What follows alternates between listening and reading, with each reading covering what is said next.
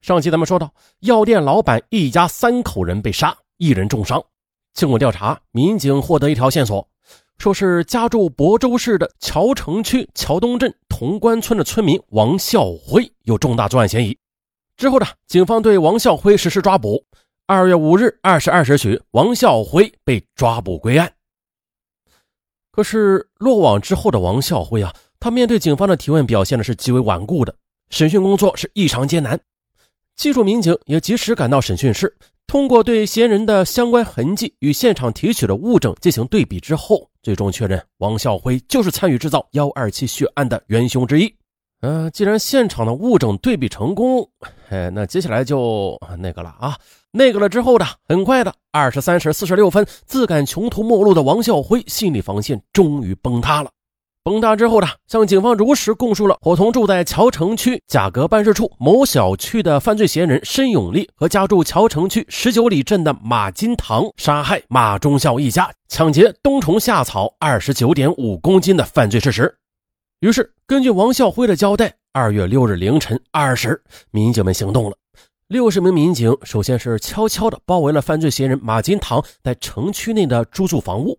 果断出击，在其住的南屋内发现了大量的冬虫夏草，经查证，正是幺二七案件被抢虫草。这被抢的虫草找到了，可是犯罪嫌疑人马金堂却不见踪影。于是呢，民警就对马金堂的妻子进行了审讯，但是呢，马妻的态度极其恶劣，拒不说出马金堂的去向。难道马金堂此前已经听到什么风声了吗？当然了，这只是猜测。为了确保万无一失，指挥员又安排了四名民警继续的在马金堂的家中守候。嗯，尽管发现了重要物证，但是呢，抓捕犯罪嫌疑人马金堂的落空，让所有人的心中不仅是七上八下的。他到底是闻风而逃啊，还是意外的外出啊？还有呢，另外一名犯罪嫌疑人申永利，他是否还在家中呢？警方立即对近期搜集的所有信息进行了详细的梳理和分析。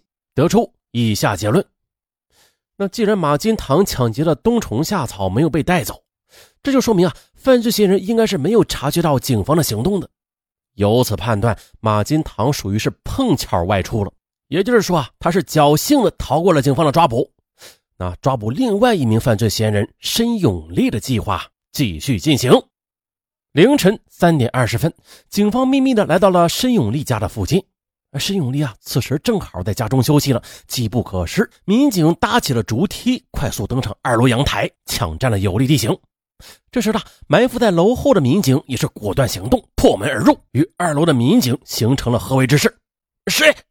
这时呢，一楼通往二楼的楼梯拐角处的偏房内传出一个男子的声音。说时迟，那时快了，这话音未落呢，民警就冲进屋内，将一名中年肥胖男子控制在床上。经确认，该男子正是犯罪嫌疑人申永利。申永利很识时务，这不刚到派出所呢，惊魂未定的申永利仿佛是从梦中惊醒，很快的便交代了自己伙同马金堂、王孝辉共同制造血案的全部过程。这事儿啊，还没有完。申永利为了立功，他交代了一条重要的信息，准确的说是另外一个案件的重要信息。说是在二零零四年十月十二日，犯罪嫌疑人申永利曾经与马金堂还有朱从亮，哎，又多出一个嫌疑人朱从亮。他们三人是窜至河北省安国市中药材市场的一个商铺内，并且当场杀死两人，抢走中药材冬虫夏草十余公斤的犯罪事实。目前呢，其中一名犯罪嫌疑人朱从亮在城区北关的一民房内睡觉呢。天亮之后的很可能要离开。事不宜迟，十名民警火速赶往朱从亮藏身的租住房内，并且在二楼的一房间内将仍在睡梦中的朱从亮给抓获。啊，这刚上警车呢，早已魂飞魄散的朱从亮啊，便向民警交代了自己参与河北省安国市的幺幺幺二杀人抢劫犯罪事实，并且还向警方揭发了幺二七抢劫杀人系马、申、王这三人所为的。此时的朱从亮他还不知道，其中的两人已经是瓮中之鳖了。当然了，随着这三名鳖的落网。在对其进行审讯的同时啊，对最后一名犯罪嫌疑人马金堂的追捕啊，仍然是有条不紊的进行着。可是的，到了二月六日，对马金堂妻子的审讯工作依然是没有进展。指挥部决定了从外围开展工作，对马金堂可能藏身的地点分别派出追捕守候小组。上午九时的，警方发现了犯罪嫌疑人马金堂在西安出现。专案组立刻抽调人员，立即赶赴西安开展工作。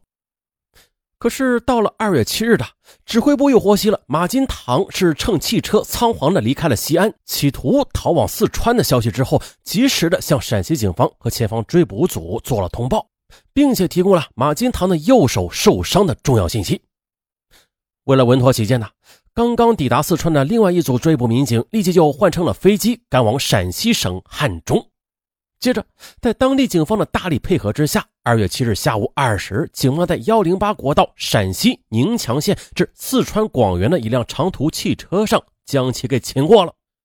啊！当场在其携带的包内搜出冬虫夏草二点五公斤。至此的制造幺二七血案的所有犯罪嫌疑人全部落网了，并且被抢的贵重药材也是全部追回。经审讯的。二零零四年十月，马金堂在河北伙同申永利、朱永亮持铁锤、菜刀杀死了两名药商，抢得冬虫夏草十多公斤以及现金两千五百元。两年之后的二零零六年一月二十日，马金堂、申永利、王孝辉又把目光投向了亳州大药行。自从进入农历腊月份之后，三个人就开始在药行内寻找目标了。最初选的目标啊，就是药行的另外一家的。但是这家的主人身材是魁梧高大，马金堂啊就问申永利能否把主人给控制啊？申永利看看比自己高大的店主，嗯，没有信心的摇了摇头。于是这伙歹徒就决定啊重新的寻找目标。于是的马忠孝便成为最终的选择。当日下午，三名歹徒就在马忠孝的店铺附近寻找下手的最佳时机。当时的药行已经很少有人开门了，还有就是马忠孝的药铺对面的银行也将下班。就在动手作案之前的马金堂进行了最后的总动员，说：“只要咱们活儿做的细，根本就破不了案。咱们做了案之后，半年以后就没事了。”三人就这样经过简单的分工，便敲开了受害人店铺已经拉下的卷帘门。进去之后就问啊，过年了送什么礼最好啊？而此时的不知道灾难将至的马忠孝啊，他以为是买卖上门了啊，还高兴的为他介绍盒装的冬虫夏草，并转身的走向了自己的药柜。而就在马忠孝转身的那刹那间，凶手已经按照事先的谋划关上了卷帘门，几乎同时向马忠孝展开了突然袭击。马忠孝还没有反应过来呢，就丧命于乱刀乱锤之下。